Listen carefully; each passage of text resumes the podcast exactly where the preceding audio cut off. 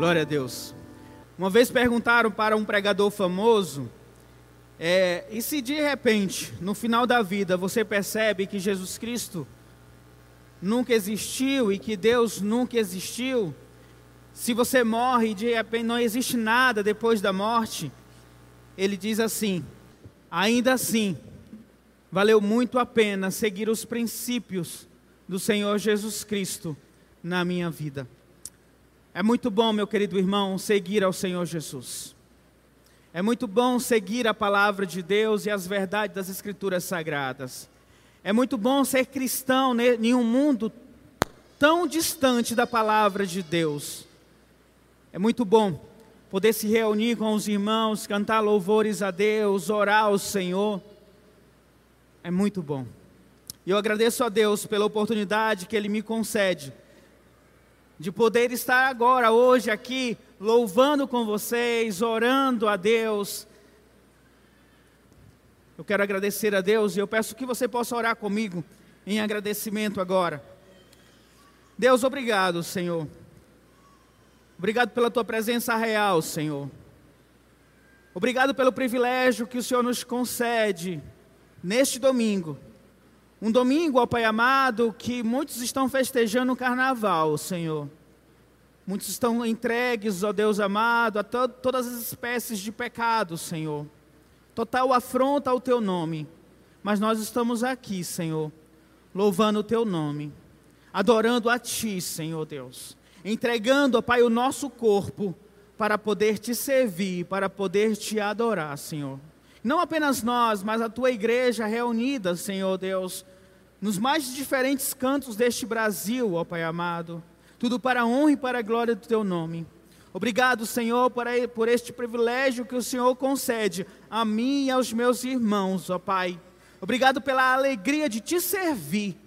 Obrigado, Senhor, porque eu posso dizer: eu sou filho de Deus. Obrigado porque o Senhor me resgatou do império das trevas para o reino do Filho amado. Obrigado, Senhor Jesus, porque os meus pecados foram perdoados. Obrigado, Senhor Jesus, pela promessa que o Senhor nos dá. Onde o Senhor estiver, nós também estaremos. Obrigado, Senhor, porque um dia habitaremos na tua casa para todo o sempre. Louvado seja o nome do Senhor. Amém. Amém. Por favor, abra a tua Bíblia em Marcos, nós vamos falar a respeito da relação do Senhor Jesus Cristo com os pecadores. No domingo de Páscoa, nós falamos a respeito da mensagem da cruz. A mensagem da cruz, ela traz duas notícias, uma notícia boa e também uma notícia ruim. Ela começa trazendo a notícia ruim de que todos pecaram e separados estão da glória de Deus. Que o teu pecado, eu não falo nem do pecado de Adão, eu falo do pecado que tu comete te separa de Deus. E a Bíblia deixa clara que a alma que peca, essa morrerá. O salário do pecado é a morte. Essa é a notícia ruim. Você não tem condições de fazer algo para que essa dívida de pecado possa ser extinta. Porque você peca, o menor dos pecados, você peca contra o Deus que é infinitamente santo perfeito. Então é uma afronta contra ele. E esse pecado lhe dá condenação. E este pecado te direciona para o inferno. A palavra de Deus diz: porque todos pecaram e separados estão da glória de Deus. Mas a boa notícia na mensagem da cruz é que Deus, com o grande amor com que nos amou, providenciou um meio para a nossa salvação, para o perdão dos nossos pecados. O Senhor Jesus Cristo.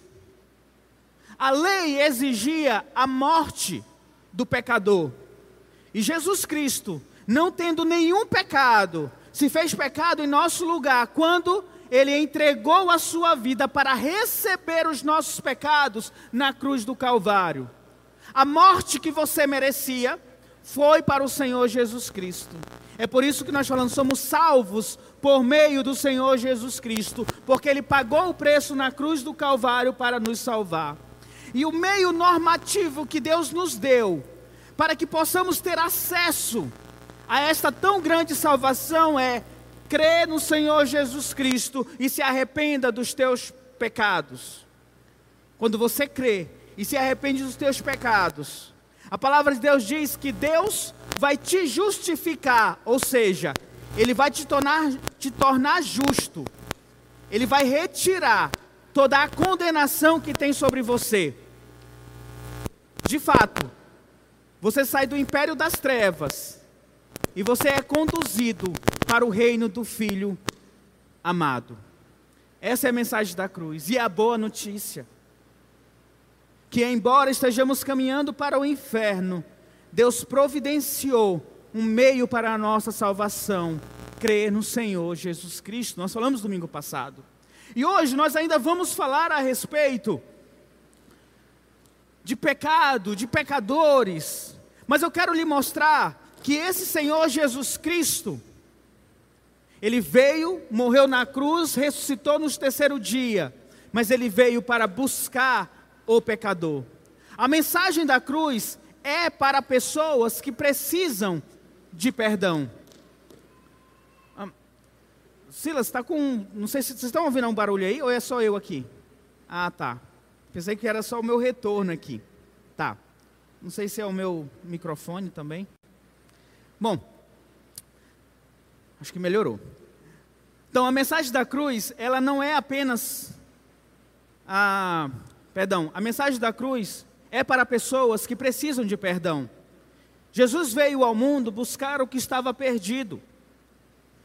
Jesus não veio ao mundo buscar as pessoas perfeitas, não veio ao mundo buscar pessoas sem pecados, não veio ao mundo buscar pessoas puramente santas, que nem sequer existem.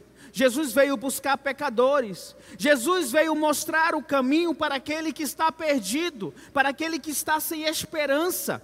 Então é sobre isso que nós vamos falar hoje, e você pode abrir a tua Bíblia em Marcos, capítulo 2, o versículo 14 ao 17.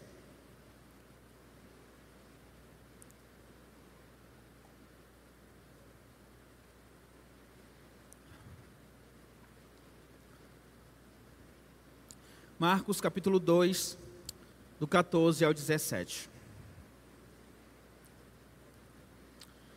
Vamos ler a palavra de Deus.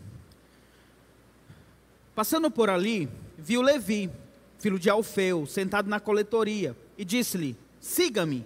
Levi levantou-se e o seguiu. Durante a refeição na casa de Levi, muitos publicanos e pecadores estavam comendo com Jesus e seus discípulos, pois havia muitos pois havia muitos que o seguiam. Quando os mestres da lei, que eram fariseus, o viram comendo com pecadores e publicanos, perguntaram aos discípulos de Jesus: Por que ele come com publicanos e pecadores? Perdão. Ouvindo isso, Jesus, Jesus lhes disse: Não são os que têm saúde que precisam de médico, mas sim os doentes. Eu não vim para chamar justos, mas pecadores. Vamos orar. Pai, mais uma vez estamos colocando a tua palavra, Senhor, para ser exposta. E por isso eu peço que eu seja usado pelo teu Espírito Santo, ó Deus. Que eu não fale de mim mesmo, mas fale da tua verdade, porque é a tua verdade que liberta, Senhor. E que sejamos agraciados pela mensagem do teu evangelho pregado hoje, Senhor. Que teu nome seja glorificado, Deus. Assim eu oro, em nome do teu filho amado Jesus Cristo. Amém. Essa mensagem, ela vai se dividir em duas partes. A primeira parte, eu falando sobre o texto, sobre a situação que eu li aqui, de Marcos 2, do 14 ao 17. E a última parte será uma parte de aplicação daquilo que, que foi exposto para vocês. Pois bem, o texto começa dizendo que Jesus estava passando, passando por ele aí, ali, no versículo 14. Jesus estava saindo de Cafarnaum e indo em direção ao mar. E no caminho, ele encontra um cobrador de imposto, chamado Levi. Levi é um outro nome para Mateus. Sabe o Mateus na Bíblia? O Evangelho de Mateus? É esse mesmo Levi aqui, tá? Marcos e Lucas usam o nome Levi. Então, para fins didáticos, para fins da, do bom entendimento da mensagem, quando você lê Levi, entenda como Mateus, porque eu vou me referir sempre a Mateus, porque Mateus é quem nós conhecemos mais, tá bom? Mas esse Levi é o mesmo Mateus, discípulo de Jesus, que escreveu o Evangelho de Mateus. Então, Jesus ele encontra Levi, ou Mateus, o cobrador de imposto. Esses cobradores de impostos eram, eram apelidados pelos judeus como publicanos. Os publicanos, ele é, eles eram judeus eles cobravam impostos dos judeus, levavam os impostos para Herodes, Herodes tirava uma parte dos impostos e dava a Roma. Então, os judeus, eles odiavam os cobradores de impostos, os publicanos, até porque o publicano, como cobrador de imposto, ele poderia exigir um pouquinho a mais do valor real do imposto. E aquele um pouquinho a mais ficava para ele. Era por isso que os publicanos eles eram ricos. Lembra a história de Zaqueu? Zaqueu era um publicano, era um cobrador de imposto e era rico. Mateus, com certeza, também não era diferente. Esse cobrador de imposto, embora fosse judeu, ele traía a pátria, cobrando imposto para dar para Roma. Os publicanos eram considerados não apenas traidores, mas em alto grau pecadores. Porque eles pecavam não apenas por roubar o povo judeu, mas também por roubar a Deus. Eles não apenas traíam na visão dos judeus, os publicanos não apenas traíam os judeus, mas também traíam a Deus. Tanto é que uma pessoa que era publicana ou cobradora de imposto nem sequer poderia entrar dentro do templo do Senhor. Era um pecador imundo. Então, nesse contexto, Jesus ele chama para ser um seguidor dele um cobrador de imposto, um pecador imundo. Alguém que traiu a pátria, traiu os judeus e traiu também Deus, na visão dos judeus. Ah, para o judeu, para o fariseu, para o escriba, Jesus cometeu um ato inconciliável, uma afronta com o povo judeu e também com Deus, porque é mais ou menos assim: o fariseu, o judeu, que viu Jesus convidando Mateus para ser um seguidor dele, eles poderiam pensar assim: como é que Jesus, que diz que vem em nome de Deus, como é que Jesus, que diz que é santo, como é que Jesus, que diz que é filho de Deus, chama para ser um seguidor dele um pecador tão desgraçado como Mateus, um cobrador de imposto, um publicano? Então, era algo que não entrava na cabeça do fariseu. Tamanho era o desprezo que eles tinham pelos publicanos. Mateus era conhecido não tem como, naquela época, um cobrador de imposto não ser conhecido pela população pela profissão desagradável e impopular que ele tinha. De uma certa forma, o cobrador de imposto fica rico à custa do povo. Bom, é bem provável que entre os doze discípulos de Jesus, Mateus fosse o pecador mais declarado. Tá? Entenda, eu não estou dizendo que Mateus era o maior pecador, mas declarado, as pessoas olhando, dizem assim: irmão, quem é que peca mais aqui dos doze? Com certeza é Mateus, aquele cobrador de imposto miserável. Então, assim, é, é, é, esse era o contexto de Mateus, a, era a situação de Mateus. Porém, quando Jesus passou por ele, Jesus apenas o chamou Jesus não chegou para Mateus e disse: Mateus, é o seguinte, eu sou Jesus, sou o Filho de Deus, fui enviado aqui no mundo, eu tenho uma missão para ti, eu quero que você seja o meu discípulo, vem me seguir. Eu vou dizer para ti, vou ser sincero, não vai ser fácil, mas me segue que vai ser recompensador. Jesus não disse nada. O texto que nós lemos apenas diz que Jesus disse-lhe: siga-me. Versículo 14. Levi se levantou, no caso Mateus, e seguiu. Mateus apenas seguiu a Jesus, deixou tudo para trás. Você pode perguntar, ah, Mateus, ou indagar, Mateus ele conhecia Jesus. Bom, talvez talvez não, com certeza, Mateus já, ouvia, já, já tinha ouvido falar de Jesus. A essa altura do ministério de Jesus, Jesus já era conhecido por expulsar demônios, por curar pessoas. Jesus já era conhecido pelos ensinamentos dele. Então, com certeza, Mateus conhecia a Jesus porque a fama de Jesus corria por toda Cafarnaum. E quando Jesus chama Mateus, eu creio que Mateus respondeu na hora o chamado de Jesus, porque o coração de Mateus já estava desejoso por este chamado. Ele já queria a mudança em sua vida. Ele já queria um novo caminho, um novo direcionamento. Eu creio que o coração de Mateus já era um coração arrependido. Por isso, bastou apenas o chamado: vem. Eu creio que não foi um do nada, não foi um raio que caiu na cabeça de Mateus e ele estava aqui cobrando o imposto e de repente, opa, agora eu vou seguir a Jesus. Levi com certeza ouvia do ministério de Jesus. E dentro dele já existia a chama acesa. Jesus apenas disse para aquele pecador: Venha. E ele, sem pensar, seguiu a Jesus. Eu conheço muitos cristãos que, de uma certa forma, eles já sabiam que precisavam de mudança aqui dentro eles sabiam que alguma coisa precisava ser diferente. Talvez você seja uma destas pessoas. Talvez você veio para a igreja hoje porque você sabe que, tem que alguma coisa tem que mudar na minha vida. Eu preciso de alguma coisa a mais, eu preciso de um novo direcionamento, de um novo caminho, de um novo sentido. Eu conheço pessoas que sentiam que, peraí, alguma coisa precisa ser mudada. E aí, em um dia especial, eles escutaram a voz.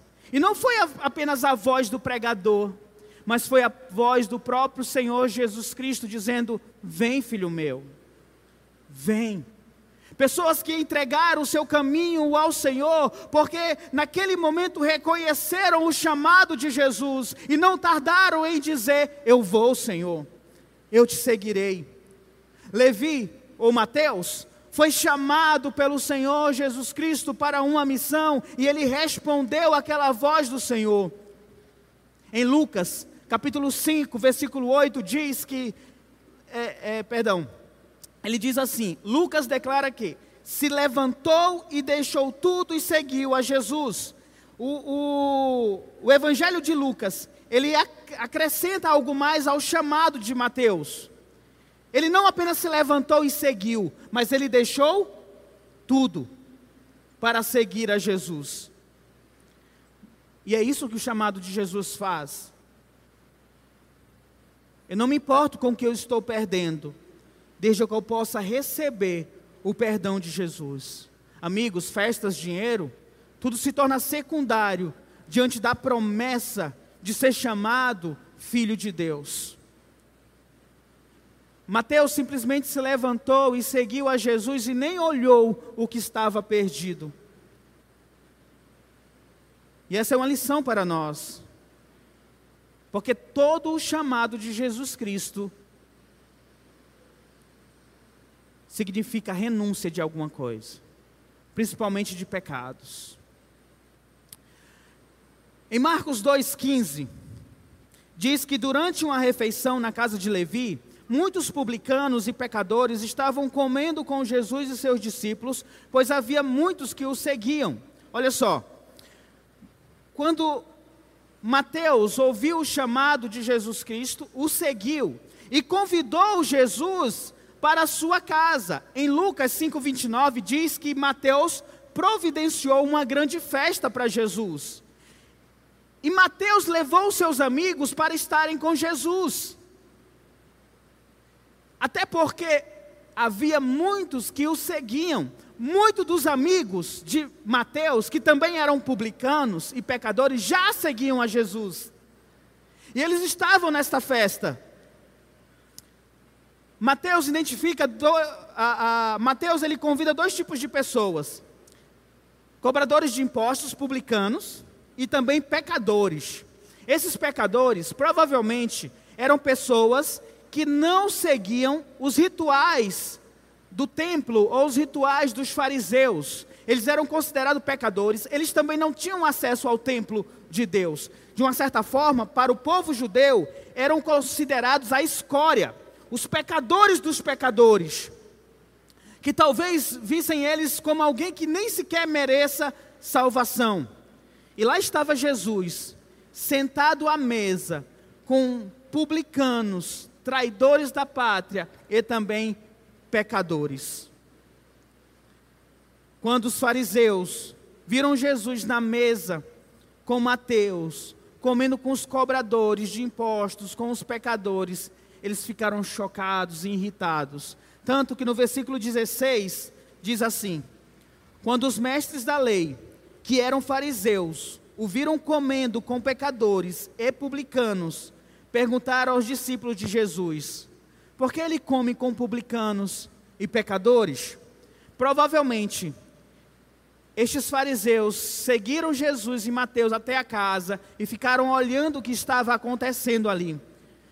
Talvez, provavelmente, eles esperaram terminar o banquete, chegaram perto dos discípulos de Jesus e perguntaram: O que está acontecendo? Por que, que Jesus está junto com esses pecadores aí? Com estes publicanos. Como é que alguém que faz milagres em nome de Deus, como alguém que expulsa demônios, como alguém que diz que vem em nome de Deus, como alguém que diz que Deus é o seu Pai, está sentado à mesa com publicanos, com pecadores, com pessoas que não merecem, é para ele estar no templo, orando, é para ele estar no templo, jejuando, é para ele estar guardando o sábado. Por que, que Jesus está no meio dessas pessoas? Penso que assim pensava os fariseus. Jesus ouvindo, versículo 17, diz assim: Jesus disse para eles: Não são os que têm saúde que precisam de médico, mas sim os doentes. Eu não vim chamar os justos, mas os pecadores. Jesus ele vai usar a analogia do médico que pessoas saudáveis, elas não procuram um médico. E se falar a respeito de homem é pior ainda, porque homem para procurar um médico só em último caso mesmo, né? Mas pessoas que estão se sentindo bem, acordam bem, estão felizes, com energia, elas não vão procurar o um médico.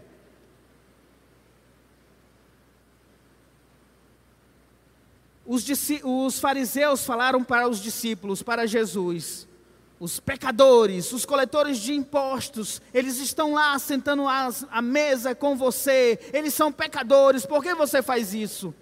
Aí Jesus pega o próprio raciocínio deles e diz para aqueles fariseus: essas pessoas elas estão doentes, elas precisam de um médico, elas são por, por elas serem pecadoras, elas precisam de um Salvador. Elas precisam de cura, elas precisam se reconciliar com Deus.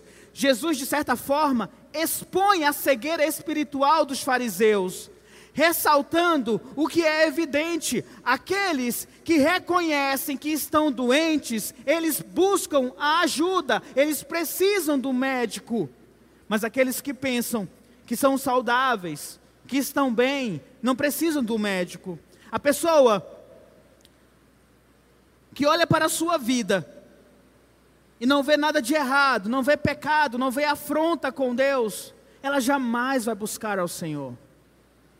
É por isso que você precisa pregar o Evangelho e mostrar que ela é miserável pecadora, porque ela precisa olhar para dentro de si e reconhecer que ela precisa do Salvador, porque enquanto a pessoa não percebe, enquanto ela não consegue olhar para si e perceber que precisa de um Salvador, ela não vai buscar o Salvador. Pessoas que olham para dentro de si e dizem: Bom, eu sou uma boa pessoa, estou tranquilo, não preciso de tudo isso que a igreja prega. Talvez ela esteja dizendo: Bom, eu estou bem de saúde, não preciso tanto de médico. Jesus vem mostrar que as pessoas pecadoras, elas precisam se reconhecer como pecadoras para poder buscar a cura. Eu já falei aqui várias vezes: enquanto o pecado não for amargo, Jesus Cristo não será doce. Jesus Cristo ele veio salvar aqueles que sabiam que são sabem que são pecadoras, que se arrependem, que reconhecem que têm um coração pecador, que reconhecem que precisam de Deus e que precisam do perdão de Deus. Porque só busca Deus aqueles que olham para si e dizem: Eu preciso de Deus. É por isso que elas buscam ao Senhor. Jesus estava sentado à mesa dos publicanos, dos pecadores, porque aquelas pessoas, elas reconheciam muito mais, de uma forma muito mais significativa, o seu pecado e a necessidade de Deus. Agora eu quero trazer algumas aplicações diante disso que eu trouxe para vocês. São seis aplicações, tá?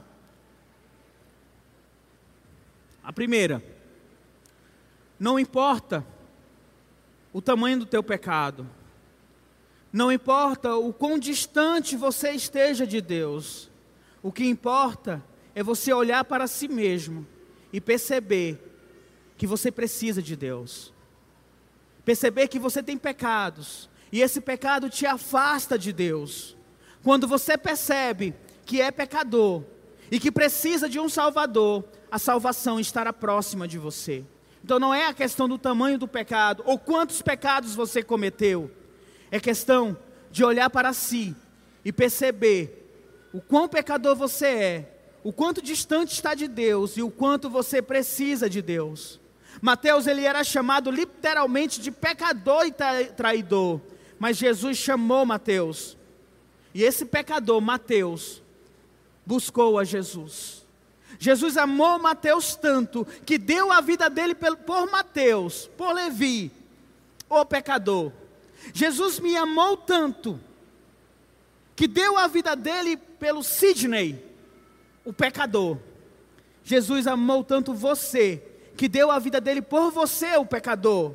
E você precisa olhar para você mesmo e dizer: Eu sou o pecador e eu preciso do perdão de Deus. O amor de Jesus ainda é tão forte quanto o amor que ele sentiu por Mateus, que disse: Venha. Você precisa olhar para si e se considerar essa pessoa pecadora que precisa do Senhor. Jesus diz em Mateus 11, 28 a 30: Venha a mim, todos os que estão cansados e sobrecarregados, e eu lhes darei descanso. Tomem sobre vós o meu jugo e aprendam de mim, pois sou manso e humilde de coração, e vocês encontrarão descanso para as suas almas, pois o meu jugo é suave e o meu fardo é leve. O convite de Jesus é estendido, mas a pessoa, ela precisa estar, se reconhecer nesta condição, cansada, sobrecarregada das coisas desta vida e principalmente dos pecados. O salmista diz que o pecado envelhece, que o pecado cansa, que o pecado maltrata, e Jesus está dizendo: venham a mim, me busquem. É por isso que eu digo: se você ouve a voz do Espírito Santo do Senhor, não demore em responder. Eu sei que você precisa de Deus. Mas você também precisa saber que você precisa de Deus. Um segundo ponto. Talvez você tenha alguém na tua família que talvez você pense assim: não tem jeito. Aquele é pecador mesmo. Pastor, você disse que é miserável pecador. Eu nem acho que eu sou muito miserável pecador, mas aquele lá é miserável pecador. O meu marido, o meu tio, o meu pai, o meu filho, o meu irmão, ele peca muito. Eu acho que nunca vai entrar na igreja. Olhe para Mateus, um pecador excluído, mas ele ouviu a mensagem do Salvador. Portanto, não desista de orar pela pessoa da tua família pecadora, que precisa de Deus. Peça a Deus que converta o coração, clame ao Espírito Santo que convença aquele coração para que ele possa perceber a necessidade do Salvador. Não desista jamais, pregue o Evangelho, porque o Evangelho é o poder de Deus para a salvação de todo aquele que crer. Ore, ensine, pregue, porque mesmo para o pior pecador, enquanto ele tiver fôlego de vida, ainda há esperança em Cristo Jesus, o nosso Senhor. Enquanto ainda respira, esta pessoa ainda pode dizer: Eu creio em Jesus Cristo como meu único e suficiente Salvador. Portanto, não desista, principalmente da tua família. Ore, peça a Deus. Diga como Josué, diante do povo também disse: Eu não sei quem vocês vão servir, mas eu e minha família serviremos ao Senhor. Não desista de orar pela tua família mesmo que tenha um pecador dos pecadores, mesmo que você considere aquela pessoa sem chance de entrar dentro de uma igreja, não desista de orar por aquela pessoa, porque ela precisa do Salvador. Terceiro ponto, terceira aplicação. Levi, ele deixou tudo, ele deixou seu, seu negócio lucrativo, cobrador de imposto, para seguir a Jesus ele deixou sua carreira, ele deixou seu ganha-pão. E eu penso que as palavras de Paulo em Filipenses 3, 7, 8 também podem ser aplicadas a Mateus. Paulo diz assim: Mas o que era para mim lucro, passei a considerar perda por causa de Cristo. Mais do que isso, considero tudo como perda comparado com a suprema grandeza do conhecimento de Cristo Jesus, meu Senhor, por cuja causa perdi todas as coisas e as considero como esterco para poder ganhar a Cristo. Eu perdi todas as coisas por seguir a Cristo, mas ele diz: eu considero isso esterco. Nada lixo, comparado ao que eu ganhei seguindo ao Senhor Jesus Cristo. Mateus deixou tudo para seguir a Jesus, porque o mais importante para ele foi o chamado de Jesus. O mais importante para nós é o chamado dele em nossas vidas. Um ex-cobrador de imposto, um traidor marginalizado pelos judeus, ele se transformou no discípulo do Senhor Jesus Cristo. O nome de Mateus está na Bíblia Sagrada. As gerações por gerações, até a volta do Senhor Jesus Cristo, as pessoas vão ler o nome de Mateus ali. Eu não estou dizendo que você vai seguir a Jesus e o seu nome ficará marcado na história.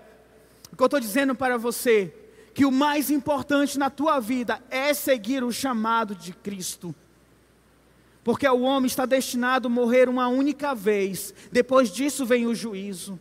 E se você é um seguidor de Cristo, o juízo vai dizer: Pois você creu no Senhor Jesus Cristo como único e suficiente Salvador, vinde, benditos do meu Pai, e entrai no lugar que é seu de direito, novos céus e nova terra. Isso deve ser o mais importante para todos nós. Embora Mateus tenha perdido a sua profissão, ele ganhou uma recompensa eterna.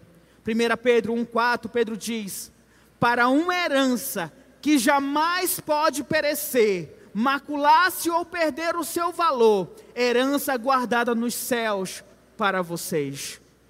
Nada é comparado a esta herança que não tem fim, não pode morrer, não pode manchar, não pode perder o, o valor, a herança guardada nos céus para aqueles que seguem o Senhor Jesus Cristo. Não há nada mais importante do que seguir o Senhor Jesus Cristo. Não é emprego, não é namoro, não é noivado, não é festa, não é dinheiro nada é comparado ao que Jesus Cristo pode nos dar. Mateus perdeu bens materiais, mas ganhou uma vida espiritual ao lado de Cristo. Mateus perdeu a sua vida por seguir a Jesus. Ele foi morto por ser um seguidor de Jesus, mas ele ganhou um novo céus e uma nova terra para viver eternamente. Ele perdeu as suas recompensas financeiras, mas ele ganhou o perdão dos seus pecados. Mateus, ele era excluído da sinagoga dos judeus, mas foi aceito e chamado pelo Senhor Jesus Cristo para ser filho de Deus. Não importa o que você vai perder seguindo a Cristo, o que importa é seguir a Cristo. Todas as outras coisas são um nada, esterco, comparado ao bem maior que é ser um seguidor de Cristo. Olha que título honroso que Deus nos dá. Deus chama você que crê nele como propriedade exclusiva dele. O Senhor Todo-Poderoso, Criador dos céus e da terra, olha para você e diz: Você é minha propriedade exclusiva. Ele te chama de filho. Olha a honra que nós recebemos por seguir a Cristo. Então esteja disposto a perder sua vida em nome de Cristo assim será considerado filho de Deus. O, a quarta aplicação. Mateus, ele levou Jesus para a sua casa e convidou os seus amigos, que também eram considerados pecadores, traidores, para sentar à mesa com Jesus. Mateus não se afastou das pessoas porque agora ele é cristão. Antes, Mateus se preocupou em conduzir aqueles amigos também para ouvir a mensagem do Senhor Jesus Cristo. E sabe o que é interessante? É que Mateus, ele não, ele não quis esconder quem ele era, um publicano, um cobrador de imposto, pecador. No livro de Mateus, nas duas vezes que Mateus fala sobre o seu nome, o seu próprio nome, ele coloca Mateus, o publicano. Ele faz questão de dizer que ele era aquele pecador ou publicano, mas agora ele estava seguindo a Cristo. Eu fico pensando, por que desta afirmação? Talvez Mateus estivesse dizendo: é isso que eu sou, um pecador, eu era desprezado, ele, eu era o tipo de pessoa que os judeus odiavam, eu era considerado, considerado o pior pecador mas Jesus me chamou para ser seu seguidor, porque Ele me amou. Hoje eu sou um pecador, mas arrependido, que segue o Senhor Jesus Cristo.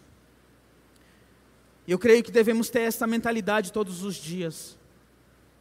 Eu sou pecador, mas eu sou um pecador que encontrei vida e perdão dos meus pecados em Cristo Jesus, o meu Senhor. Eu merecia o inferno, mas Jesus me chamou para uma nova vida. As pessoas ao nosso redor, elas precisam perceber e olhar para nós e perceber que nós, assim como elas, também estávamos na direção do inferno, miseráveis pecadores, mas nós encontramos o caminho, a libertação, a vida em Cristo Jesus, o nosso Senhor. As pessoas precisam olhar para nós e perceber que nós estamos em uma novidade de vida. As coisas velhas já passaram e eis que tudo se fez novo. A vida que agora eu vivo, eu vivo pela fé daquele que se entregou e morreu por mim. É uma vida diferente, é uma vida alegre, é uma vida de contentamento não porque as coisas eu sou próspero ou tenho muito dinheiro, mas porque eu tenho Cristo Jesus. E os nossos amigos que não são cristãos, eles precisam ver essa esperança, esta alegria em nós. Nós precisamos chamar os nossos amigos que não são cristãos para conhecerem o Senhor Jesus Cristo, porque senão, meu querido irmão e irmã, eles vão para o inferno.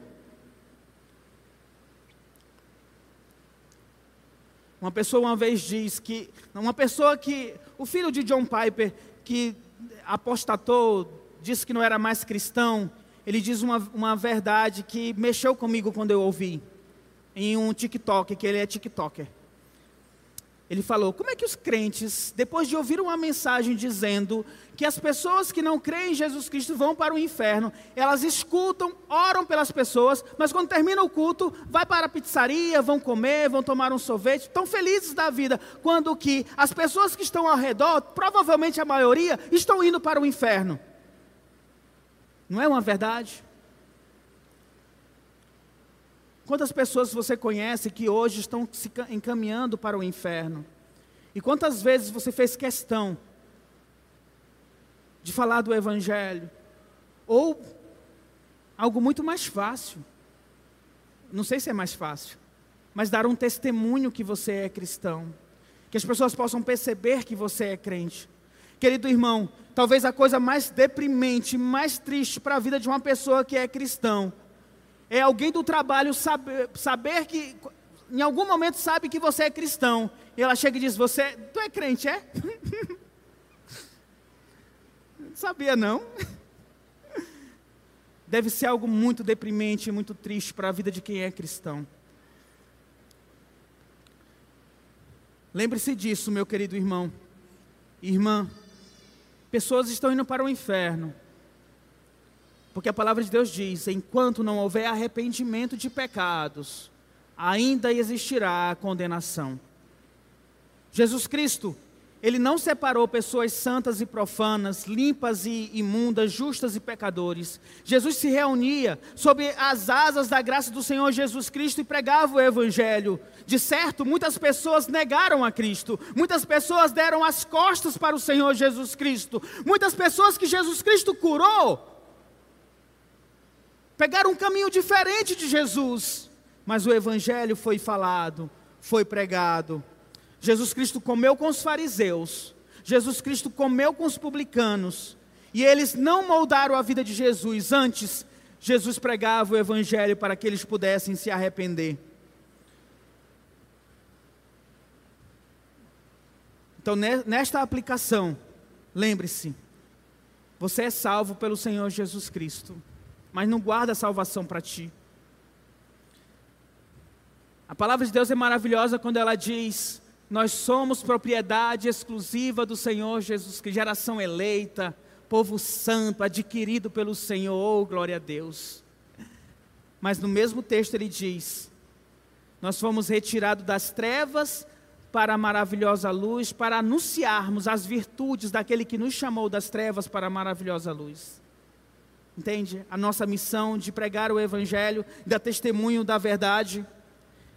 Então, quando vocês olharem na TV, olharem uma pessoa na rua, uma pessoa, um miserável pecador que você diz, olha que pecador, um ladrão, um adúltero, uma prostituta, um feiticeiro, um corrupto. Pense que esta pessoa precisa de salvação e ore para que de alguma forma o evangelho chegue à vida desta pessoa. Nós, como cristãos, não somos melhores do que ninguém. Não somos melhores do que ninguém. Nós somos pecadores regenerados, salvos pelo Senhor Jesus Cristo. E isso é o que nos favorece. Mas não somos melhores que ninguém. E graças a Deus que um dia o Evangelho entrou na tua vida, seus olhos se abriram e você creu no Senhor Jesus Cristo. E hoje você pode dizer: Eu sou um seguidor de Cristo. Graças a Deus por isso. Mas não despreze as pessoas que precisam de salvação. Por fim, último ponto Jesus diz: Não vim chamar os justos, e sim os pecadores. E essa é uma palavra para você que está aqui.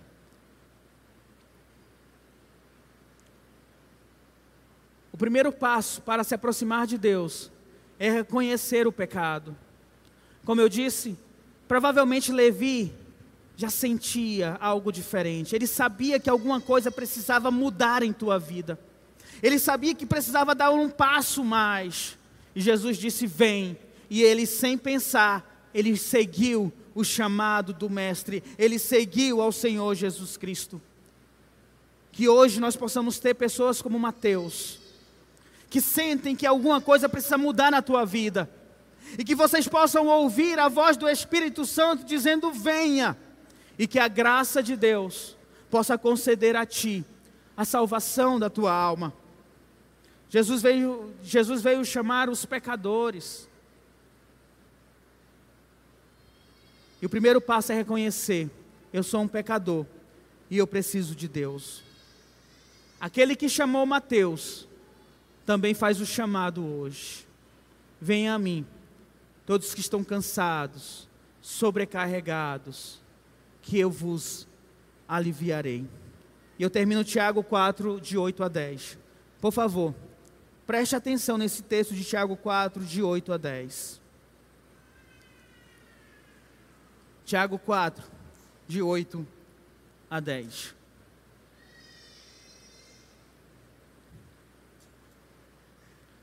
Aproxime-se de Deus, e Ele se aproximará de você.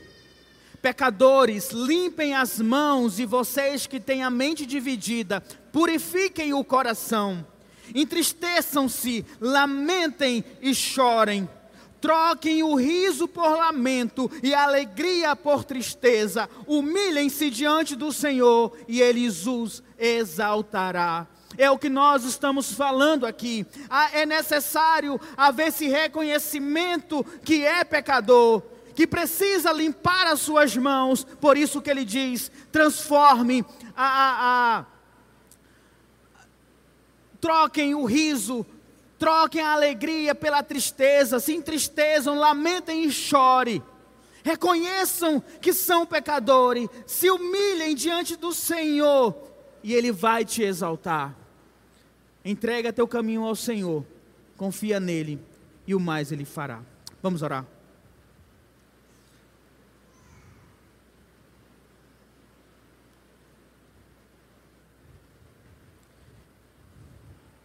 Entrega teu caminho ao Senhor. Confia nele. Jesus Cristo, ele faz o chamado: vem. Você que tem sede, venha. Você que precisa, venha. Você que reconhece como um pecador, venha. A palavra de Deus nos diz para buscarmos, se nós buscarmos, nós vamos achar. Ó Espírito Santo do Senhor, Sonda as nossas mentes, ó Pai. Revela, Senhor, os caminhos maus. E aqueles, ó Deus amado, que percebem uma vida de pecado distante do Senhor, ó Deus amado, purifica, Senhor, esta mente, lava esta mão, Senhor Deus amado, convença do pecado, Senhor, para que possam levantar as mãos para Ti, dizendo: Eu preciso de Ti, Senhor, purifica-me, ó Deus. Limpa dos meus pecados, Senhor. Me regenera, Deus. É isso que nós pedimos, ó Pai. Que hoje, Senhor, seja um dia, Pai, de salvação, ó Pai amado. Que corações, ó Pai amado, sejam quebrados pelo poder da Tua graça, Pai amado. E que possam reconhecer a Ti, Senhor, como único e suficiente Salvador, ó Pai amado. Então, meu querido irmão, volto a repetir. Entrega teu caminho ao Senhor. Ora para Deus. Confessa teu pecado a Ele. Reconheça que você precisa dele. Talvez você não saiba como agir, como ser um cristão, como ser um seguidor de Cristo. Mas peça para Ele para que o Espírito possa te ensinar a ser um seguidor de Cristo. Deus, eu também quero orar pelos meus irmãos, ó Pai. Aqueles, ó Deus amado, que já dizem, eu sou seguidor de Cristo, mas que precisa, ó, precisam, ó Deus, chegar ao teu trono de graça todos os dias, com perdão dos pecados, que ainda são dominados pelas correntes do pecado, Senhor. O pecado não mais nos domina, nós já morremos para o pecado, a tua palavra diz, Senhor. Portanto, Senhor, que o pecado não vença os meus irmãos, antes, ó Pai amado, sejam sujeitos à nossa vontade, a nossa vontade seja sujeita à tua palavra, Senhor Deus. Que sejamos fortes, ó Pai amado, contra as ciladas do inimigo, Senhor. Oro também, Senhor, para que possamos dar bom testemunho deste evangelho e pregar a tua palavra onde quer que estejamos, a fim de que o teu nome seja glorificado, Senhor Deus. Portanto, Senhor, toma conta das mentes e corações aqui, Senhor. Revela o teu querer e a tua vontade, Senhor, para nós. Que possamos agradecer, porque em nenhum outro nome há salvação. Em nenhum outro nome há, Senhor Deus, o meio para encontrar a salvação, a não ser o teu nome, ó Pai. Obrigado, Senhor Jesus. Obrigado pela tua cruz. Obrigado, Senhor Deus, pelo sacrifício naquela cruz. Assim nós oramos, Senhor, em nome do teu filho amado Jesus Cristo. Amém, Jesus. Amém.